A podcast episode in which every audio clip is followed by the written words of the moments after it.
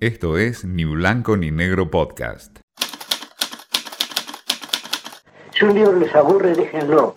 La lectura debe ser una forma de la felicidad. Más vale leer mal siendo uno mismo que, que pretender igualar a un buen lector profesional.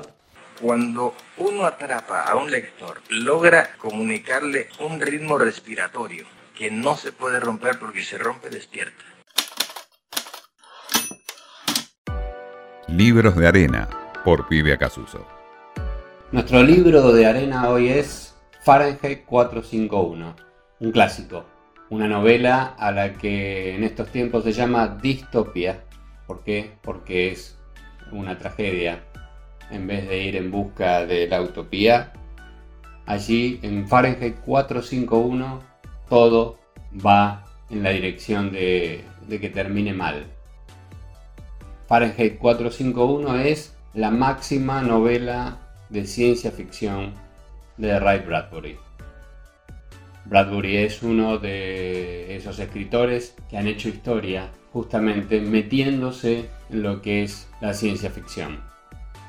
Nacido en 1920 en el estado de Illinois, tiempo después se fue a vivir a California, a Los Ángeles, y allí aprendió a escribir leyendo en las bibliotecas no es un escritor académico, no es un escritor eh, que viene galardonado por lauros universitarios. Es un tipo que estaba leyendo todo el tiempo en las bibliotecas californianas y allí después empezó a escribir primero cuentos y después se animó a las novelas. Hay tres novelas de Bradbury que marcan como ninguna otra su inserción en ese espacio que es el de la ciencia ficción y aparte su éxito en el mercado de novelas estadounidenses. La primera es Crónicas Marcianas, de 1950, la segunda es El hombre ilustrado, que publica un año después, y en 1953, en plena época del macartismo, donde Estados Unidos en la posguerra empieza a vivir una etapa de persecución sobre todo persecución en el ambiente académico, artístico, en el, en el ambiente del pensamiento. Y el mismo Bradbury ha reconocido que en Fahrenheit 451 se refleja justamente ese ambiente de persecución. Fahrenheit 451 es la temperatura a la que se quema el papel y sobre todo a la que se quema el papel de los libros. En esa sociedad del futuro, de Estados Unidos, los que mandan son los bomberos, los encargados de quemar los libros. Los libros están prohibidos y solo se permite una vida más chata, gobernada por los artefactos electrónicos, por las pantallas de los televisores, por los caracoles, que es el anticipo que Bradbury hace de los auriculares, mostrando un mundo que todavía no existía, pero que hoy nos parece natural, y Bradbury lo escribió apenas empezada la década de 1950. Los bomberos tienen un rebelde, como sucede en estos casos. Fahrenheit 451 tiene a Montag, que es un bombero que se conmueve porque ve morir en la puerta de su casa junto a sus libros quemados a una vecina. Decide robarse un libro y allí empieza su curiosidad y empieza su calvario, porque los mismos bomberos con los que trabaja lo empiezan a perseguir.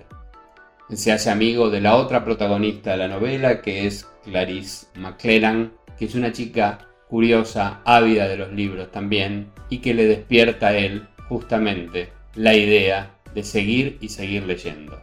La cosa deriva en tragedia, la cosa deriva en persecución a Montag y finalmente tiene que escapar e intenta escapar con un grupo de profesores, de académicos, de quienes cultivan los libros, quienes los memorizan para conservarlos hacia el futuro.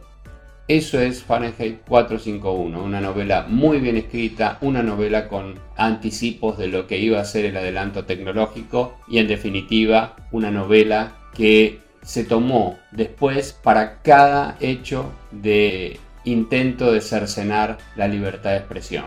Siempre se recurre cuando hay alguna de estas tragedias en cualquier lugar del mundo aquellos bomberos que quemaban libros en Fahrenheit 451.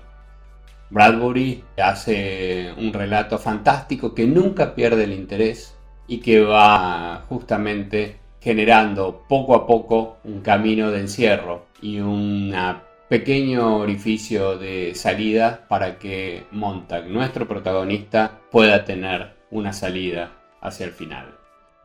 Es una gran novela, la obra máxima, Fahrenheit 451, de un enorme escritor que es Red Bradbury, obviamente llevada a la televisión, obviamente popularizada en los años siguientes y quedando para la eternidad de la literatura en los Estados Unidos y en el resto del mundo.